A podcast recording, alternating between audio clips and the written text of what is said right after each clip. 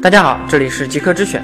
在介绍今天的产品前，我们先来看一张图片。这是极客公园办公室门口的全景照片。与手机拍摄的全景照片不同，它看起来更像是一个立体的小球，上下左右三百六十度全部都囊括了进来。它是由我手上的这款理光 c 塔 S 所拍摄的。现在市面上已经能见到很多全景相机了，单摄像头、双摄像头，还有用多个运动相机所组成的一个方案。不过极客之选认为。C 塔 S 是目前最成熟的手持全景拍摄设备，这个成熟表现在操作的便捷性以及完善的配套软件上。下面我们就一一道来。c 塔 S 跟一个录音笔差不多大小，亮点在于它的正反两面各有一个一百八十度的广角镜头，它们同时拍摄就能合成一张三百六十度的全景照片。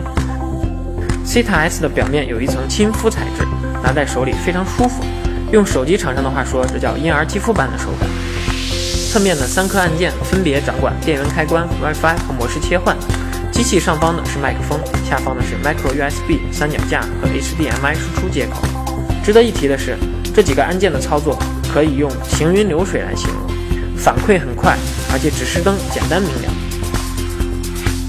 以往我们在用手机拍摄全景照片时，需要旋转一圈进行拍摄，而且还不能手抖。现在你只需要举起 c 塔 S，按下拍摄键，一张一千四百万像素的全景照片就搞定了。在拍摄完成后 c 塔 S 还会发出一个悦耳的蜂鸣声作为反馈。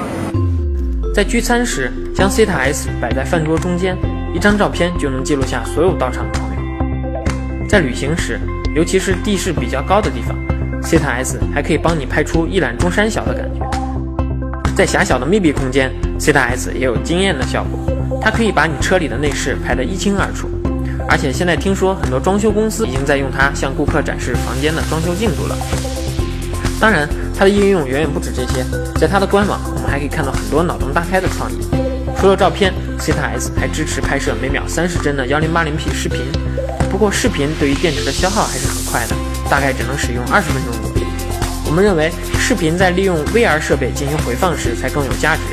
三星的 Gear VR 平台。已经推出了 c 塔 S 的专用软件，只要在相同的网络环境下戴上 VR 眼镜，就能获得身临其境的视频体验。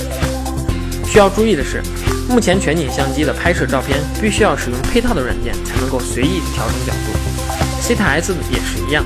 不过不用担心，理光也给我们提供了一个在社交平台网络炫耀的好方法，只要把拍摄的照片上传至 c 塔 S 的服务器，就能自动生成一个预览链接。不论是发朋友圈还是分享给朋友，都可以方便的在 Web 端进行回放。随着 VR 概念的火热，大家对于全景设备的关注度也增加了不少。其实早在2013年，美光就推出了第一代 Cita 全景相机，这款 Cita S 呢，则是它的最新产品。经过几天的使用后，极客之选认为 Cita S 做工精致，使用起来非常简单，配套的软件服务也很完善。如果你之前没有尝试过全景相机，它会是一个不错的选择。当然 c 塔 S 不会也不可能替代你手中的相机，全景拍摄呢，也只是一个锦上添花的功能。在我们聚会或者旅行时，如果能够留下一张全景照片，还是非常有意义的。c 塔 S 目前国行售价两千四百四十九元，你的旅行背包里头会为它留下一个位置吗？